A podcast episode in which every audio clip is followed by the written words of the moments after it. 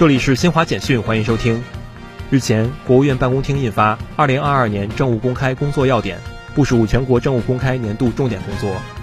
中国消费者协会二十二号发布的《中国消费者权益保护状况年度报告（二零二一）》显示，二零二一年全国消协组织共受理消费者投诉一百零四点五万件，同比增长百分之六点四，为消费者挽回经济损失十五点二亿元。